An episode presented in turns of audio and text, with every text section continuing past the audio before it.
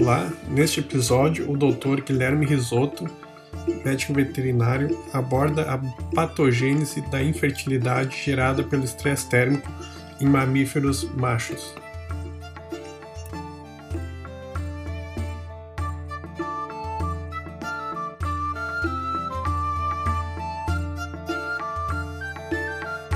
Então, uh, essa aqui foi a minha tese de doutorado, defendi ela dia 22 de junho, que seria a patogênese do, da infertilidade gerada através do estresse térmico em mamíferos, no caso em machos. Né? Então a gente trabalhou nesse projeto de doutorado com diferentes modelos, utilizou carneiros, bovinos, tanto europeu como zebuíno e também camundongo para fazer o último, último projeto. A questão principal do, da, da, alteração climática hoje observada, né, então essa elevação da temperatura geral e os animais sendo expostos a temperaturas mais elevadas, gera inúmeros danos possíveis na produção animal. Seja redução do consumo de alimento, uh, seja redução do consumo da água, seja a questão reprodutiva, seja a questão produtiva, especificamente saúde, animais que são metidos a estresse térmico, entre outros tipos de estresse em geral, pode ter desbalanço térmico, uh, vários tipos de alterações, a redução de nutrientes disponível no alimento que esse animal vai, uh, vai consumir também. São vários pontos que esse estresse térmico, que essa alteração climática pode ter sobre a produção animal.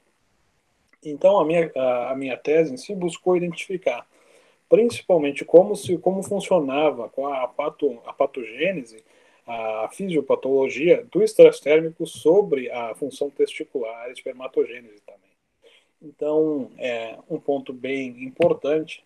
Quando a gente trabalha trocas térmicas em relação ao animal e ao ambiente, a gente sabe que existem diferentes formas, seja dela a convecção, a radiação, a condução, também a evaporação através do suor, independente da temperatura do animal também, são diferentes formas de perda de temperatura ou de termorregulação.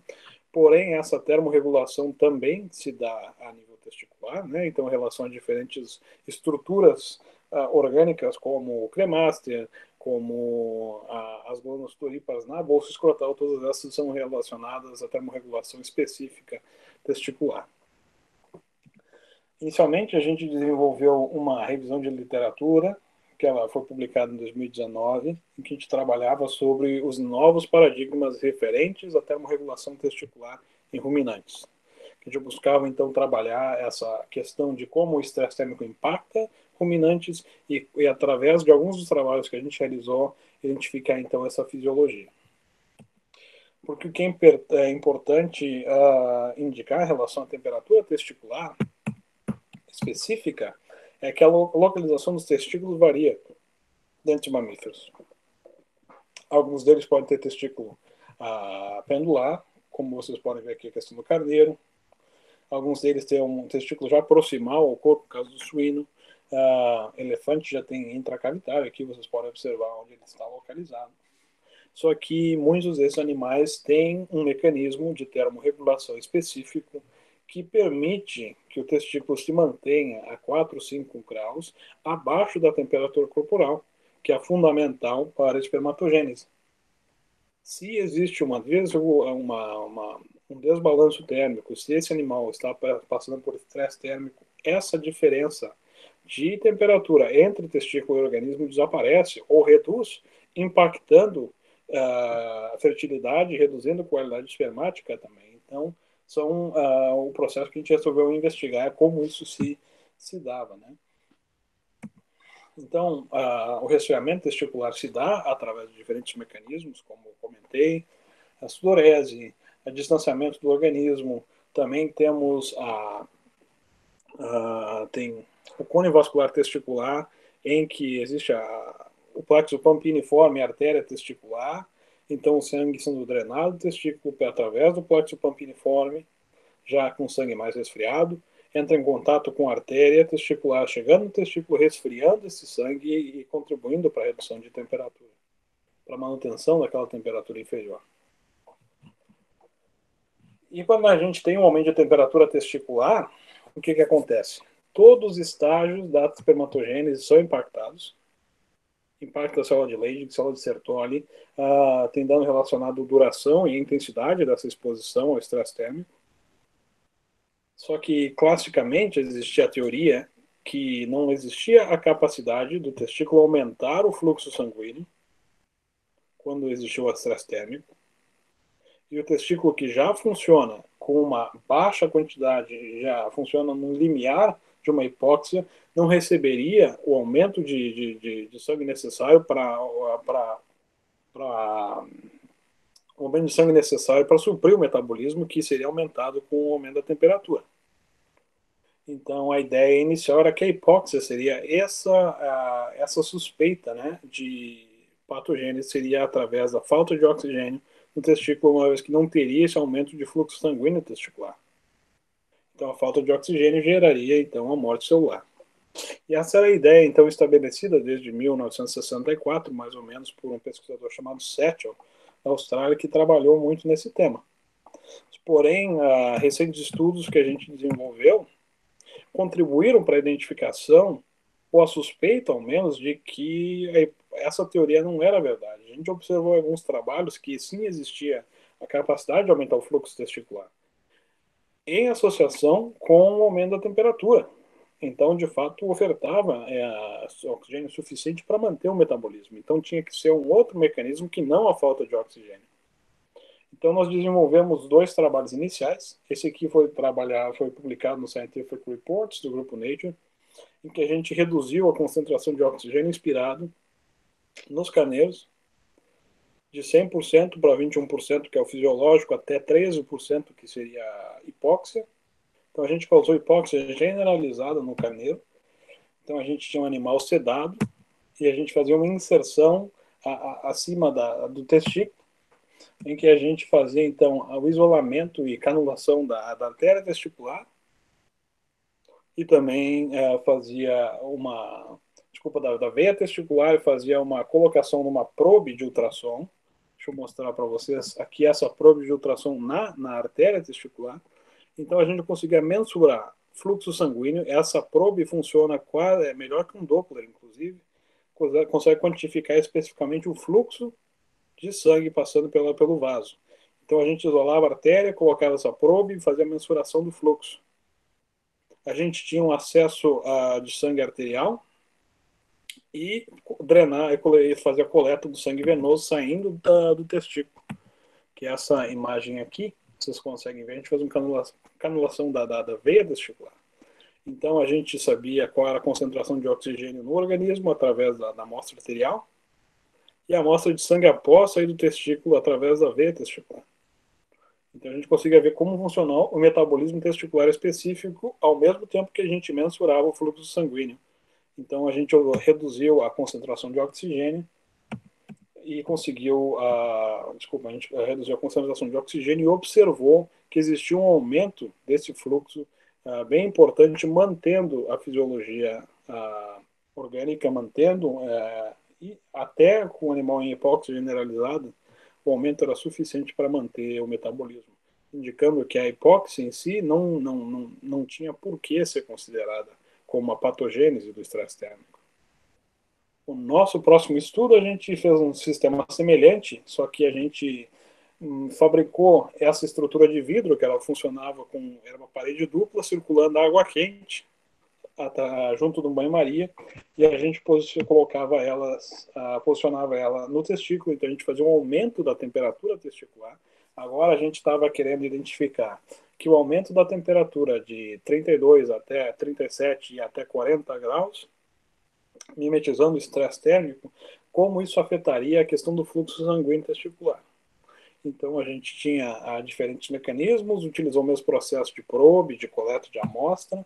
Esse aqui era um sistema que a gente utilizava em verde, a gente tem o fluxo sanguíneo testicular sendo mensurado, ao mesmo tempo que a gente tem o ECG, tem pressão arterial, tudo mais. Foi um processo bem legal que a gente conseguiu utilizar.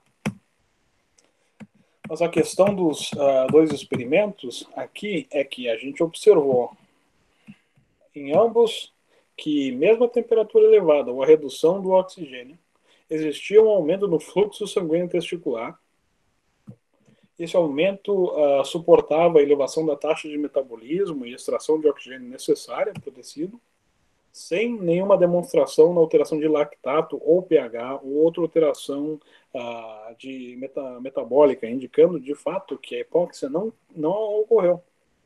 Então, com esses dois trabalhos, a gente conseguiu provar pela primeira vez que a hipóxia não é o causador do dano no estresse térmico, porque ela não ocorre. Então, a gente acreditava que através disso somente a temperatura, e a temperatura por si só era um agente impactante na fertilidade. Então, a gente desenvolveu os outros trabalhos para tentar exemplificar. Esse aqui foi um trabalho que a gente desenvolveu em parceria com a Unesp, em que a gente utilizou o mesmo modelo dos ruminantes, do estresse térmico, porém utilizando Bos taurus e Bos índicos, comparando já também as duas as duas espécies, já que eles têm uma tanta diferença, uma diferença tão grande em termos tolerância para Bos índicos e termos susceptibilidade nos Bos taurus, né? Seria maravilhoso poder ter ambos em, em, em climas mais quentes, por exemplo, não necessitando utilização do zebu. Então a gente estava tentando identificar qual seria a resposta desses animais e se os touros responderiam também da mesma forma, né? se bovinos teriam o mesmo tipo de resposta. Então a gente fez a, o mesmo tipo de processo. A gente sabe aqui importantes diferenças entre bostáulos e bosíndicos, né? Que bosíndicos eles têm uma bolsa escrotal pendular, que ela é mais longa, então tem uma maior área de contato com o ambiente. Tem mais dobras de pele, que facilita a perda de calor tem, maior, uh, tem glândulas sudoríparas maiores e mais abundantes. Desculpa. Mais próximas da pele também, facilitando este contato. E a parede da artéria testicular é mais fina, facilitando a troca de calor com, a, a com o plexo pampiniforme. Então ela ainda tem uma capacidade de perder mais calor antes de entrar no testículo ainda, né? Então é um, uma característica bem interessante. Então, o que a gente fez aqui, a gente utilizou 10 Ebu e 10 uh, touros angus e a gente então fez o mesmo tipo de processo utilizado nos, nos, nos ovinos. O Dr. Castelli, que teve a oportunidade de ir para lá também, passou um mês. Eu passei três, ele passou um mês colaborando. Isso aqui é a diretoria da, o diretor da Unesp, Dr. Celso, e aqui a nossa equipe de colaboradores, Dr. João Ferreira Teixeira, com quem eu vou trabalhar agora no pós-doutorado também. Então a gente teve uma oportunidade ímpar de colaborar com eles. Tivemos a oportunidade de também contribuir. Essa aqui foi uma entrevista para o nosso campo, que é o, que é o Globo Rural de São Paulo. O é, o Globo Rural de São Paulo. Foi bem interessante poder comentar a questão do estresse térmico, tão importante para o Estado também. E voltando àquela premiação, premiação inicial que eu recebi, essa aqui foi a utilização do prêmio, inclusive, né, do valor do prêmio a gente utilizou para financiar o estudo e foi muito legal e muito positivo poder retribuir e desenvolver esse tipo de pesquisa aqui dentro do Brasil também, né? produzindo uma, um material científico de, de, de, respaldo que possa contribuir para a nossa economia, né? Então aqui o nosso processo também foi um processo complicado de, de desenvolvimento do experimento, uma vez que eram bovinos em anestesia geral. Imagina que eles mantinham eles em 3, 4 horas em anestesia geral durante o processo experimental. Então aqui a gente tinha testículo, esse aqui é o nosso termo, esse aqui é o nosso termômetro inserido no testículo, então era um termômetro testicular, mesmo tipo de processo com, com a nossa prova de ultrassom para mensuração e coleta de sangue arterial e venoso, a gente fez o aquecimento testicular também em três diferentes temperaturas, né, de 32 até 37 até 40 graus, utilizando principalmente uh, essas bolsas de soro aquecida, luz térmica, outro tipo de processo. E aqui era, era claro, feito em ambiente cirúrgico, então também aumentava a complexidade do processo. A gente conseguiu obter interessantes resultados. Guilherme, é, era três horas, né? É, esse período de aquecimento durante o, o, período de que ele ficava que ele ficava mantido em anestesia, é isso? Isso, a gente manteve ele 45 minutos a cada tratamento, então foi um, um estresse agudo. Aqui nesse gráfico a gente consegue ver, a gente fez mensurações a 0, 15, 30 e 45, em 34, 37 e 40 graus. Então a gente fazia essas avaliações e como vocês podem observar aqui em, em azul, e vermelho, uh, o quadrado e o círculo fechado, a gente tem uh, o fluxo sanguíneo, que passou de 9 uh, ml por, min por minuto por 100 gramas para praticamente 19 no processo final. Então, ele deu um aumento de 100% no fluxo sanguíneo.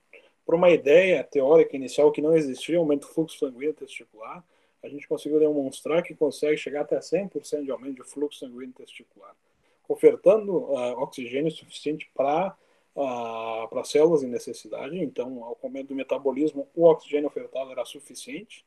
E mais uma vez, a gente não observou nenhuma alteração relacionada à hipóxia, alteração de pH, alteração de marcador metabólico, demonstrando que o testículo estava funcionando de maneira normal.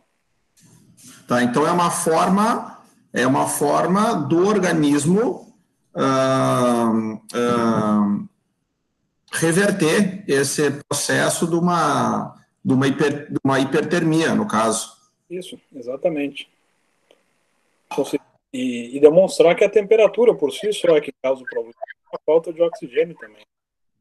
E a questão agora, com isso identificado, qual seria o próximo passo? Né? A gente desenvolveu os nossos dois últimos projetos eh, para tentar identificar quais são os fatores associados a isso. Então, esse aqui é um trabalho bem legal que a gente fez também lá em Botucatu, utilizando Nelore. A gente fez uma insulação testicular, então a gente botava uma proteção ao redor do testículo que aumentava a temperatura porque eliminava a termorregulação. A gente manteve essa estrutura aqui, era uma bolsa, era uma, era uma fralda, na verdade, presa no, na, ao redor do testículo, inibindo a termorregulação a gente conseguiu observar um grande aumento da temperatura. A gente fazia a remoção dessa, dessa bolsa às 12 horas, 24 e 48 horas, em diferentes grupos, e a gente coletou tecido testicular em cada um desses intervalos também.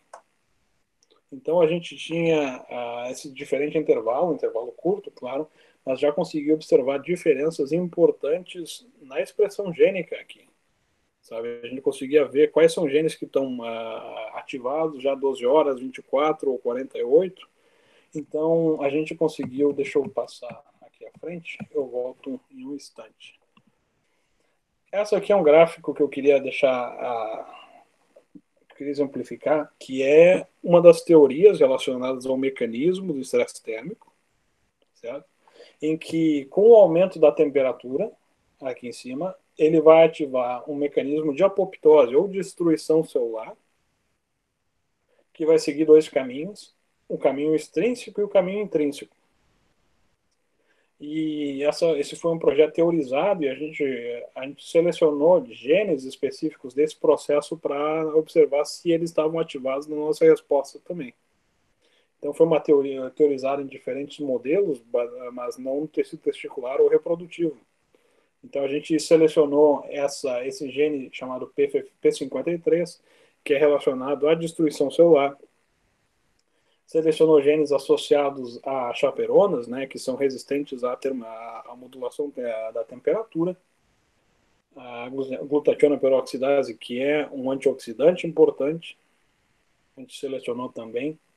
E essas duas células chamadas, duas, dois genes aqui chamados PAX e BCL2, eles vivem em equilíbrio e através de um sinal dessa proteína chamada P53, elas entram em desequilíbrio, que gera então a produção de uh, enzimas que vão ativar as caspases, que vão gerar a destruição celular. Então, nesse primeiro trabalho com bovinos, a gente conseguiu observar o quê? Que com o estresse térmico causado, a gente tinha um aumento da expressão desse P53, então tinha uma maior morte celular sendo iniciada. A 12 horas, mais ou menos, tinha já aumento da chaperona e também do antioxidante, indicando que o organismo já tinha ativado seus mecanismos de defesa, tanto de modulação de temperatura como de oxidação, no momento inicial e também a questão da redução da expressão dessa BSL2, que seria uma, uma, um desbalanço gerando a morte celular também. E isso é observado porque posteriormente ao estresse térmico, né, a gente observa a redução de número de células espermáticas, se fizeres a histologia testicular, observa o túbulo seminífero vazio ou com muita degeneração, E tudo isso é, funciona através desse mecanismo. Então, através desse primeiro modelo em bovinos, a gente conseguiu identificar que esses genes estavam sim ativados, que esse é o principal mecanismo de destruição celular. Então, foi um projeto bem legal. E o nosso último trabalho foi uh, feito em camundongos. Deixa eu passar aqui. Foi feito em camundongos, está aqui atrás. E o objetivo principal foi fazer a exposição desses animais a um estresse térmico agudo, de 20 minutos, porém intenso, 40 graus. Gente fazia a exposição deles, então a gente sedava os camundongos, colocava eles em banho-maria, principalmente a, a porção testicular, colocava, a, colocava eles como se fosse em uma plataforma, com suporte, que ia até a região inferior do estômago, então da barriga, deixando exposta testículo e as pernas inferiores, membros inferiores, né? Então a gente colocava o animal na água a 40 graus por 20 minutos sedado, o animal se recuperava e a gente fazia coleta de testículo e célula espermática ah, em diferentes momentos. Então, esses diferentes momentos, a gente conseguia então obter células espermáticas no momento da coleta, que no momento da exposição estavam em diferentes estágios de desenvolvimento. Espermatozoide, espermátido e espermatócito. Porque a gente sabe que espermátido e espermatócito são mais suscetíveis. Então, podendo coletar essas amostras específicas de quando o animal estava, foi exposto qual era o tipo celular presente ou mais afetado, a gente conseguia ter uma ideia uh, mais específica, né? E com isso a gente queria fazer a expressão gênica desse tecido testicular num maior intervalo de tempo. Porque com bovinos a gente conseguiu somente fazer aquele intervalo curto de 48 horas. Com esses animais a gente conseguiu fazer 8 horas, 24, 7 dias, 14, 21 e 28. Então a gente buscou mais uma vez utilizar os mesmos mecanismos, né? E buscar uh, identificar quais serão o impacto desses genes. A gente vê que 14 dias, 21 dias após o estresse térmico deu uma grande redução na motilidade espermática, na motilidade progressiva. Morfologia espermática tem uma queda abrupta de 24 para 7 dias, ali tem uma redução muito grande. Ali, e, inclusive, a, a integridade acrossomal dessas células tem uma redução, impacto muito severo a partir de 8 horas após o estresse. Então a gente vê que são diversos fatores que vão afetar a fertilidade já inicial. Redução do tamanho de súbulos seminíferos por, aos 14 dias, que é um, é um marcador específico de morte celular. Redução do peso testicular também aos 14 dias. Então, esse estresse térmico agudo de 40 graus por 20 minutos gerou esse processo tão intenso. E mais importante, a gente consegue observar aqui na parte superior desse gráfico, às 24 horas e às 8 horas também já tinha um aumento das chaperonas, então de aumento da regulação, eh, tentando regular o estresse térmico, e da glutationa peroxidase às 8 horas ali, tentando já fazer uma defesa antioxidante, né, tentando reduzir os radicais uh, livres de oxigênio a questão do GNP 53 os 14 dias bem elevado, indicando que 14 dias após o primeiro estresse já estava se iniciando a morte das células testiculares. O desbalanço entre a BCL2 e a BAC, que eu comentei aqui também, é outro marcador de morte celular, já estava presente aqui aos 7 dias. E também a questão da caspase, que é uma das enzimas relacionadas à destruição celular, já estava bem elevado aos 14 dias também, então a gente conseguia uh, identificar praticamente a, a, o que a gente comentou nesse gráfico. Então essa era uma ideia inicial e de fato a gente vê uma grande interação entre o gene, o gene P53 de degeneração com o sistema também que vai iniciar a defesa do organismo contra a alteração térmica e também antioxidante. E a gente conseguiu definir não só qual é o processo causador do dano testicular em um momento de hipertermia, que não era a hipóxia, sim a temperatura por si só, e também a identificação de agentes específicos dentro desse processo que podem ser utilizados para uh, para a seleção, uh, que podem ser utilizados para a identificação do, dessa patofisiologia. E a conclusão que a gente pode ter desse ponto é o seguinte: a gente identificou todos esses processos, né? E a gente observou então o, o, o tamanho impacto causado pelo estresse térmico também. E a questão que fica, que são para os próximos passos desses estudos, é a seguinte: se nós conseguirmos identificar quais são os fatores que vão estar relacionados a essa ativação da destruição celular, qual o que impede a seleção de animais mais resistentes? E se a gente faz a exposição desses animais mais resistentes a uma temperatura, ou de um grupo de animal a temperatura elevada, e temos um ou dois animais que não apresentam tanta susceptibilidade, se a gente faz uma avaliação desse animal e faz uma avaliação desses genes, a gente consegue identificar ali marcadores específicos de termorresistência. Se a gente consegue fazer isso e selecionar, a gente pode aplicar no sistema de produção. Isso aí, então, é mais ou menos isso que eu tinha para comentar sobre o meu projeto também. E se tiverem questões, se tiverem ah, comentários, por favor. Guilherme, é interessante, assim, muito esclarecedor e e, e vai investida a algumas questões mais base, né, de, mais uh, fisiológicas, né, relacionadas à espermatogênese, enfim. Né.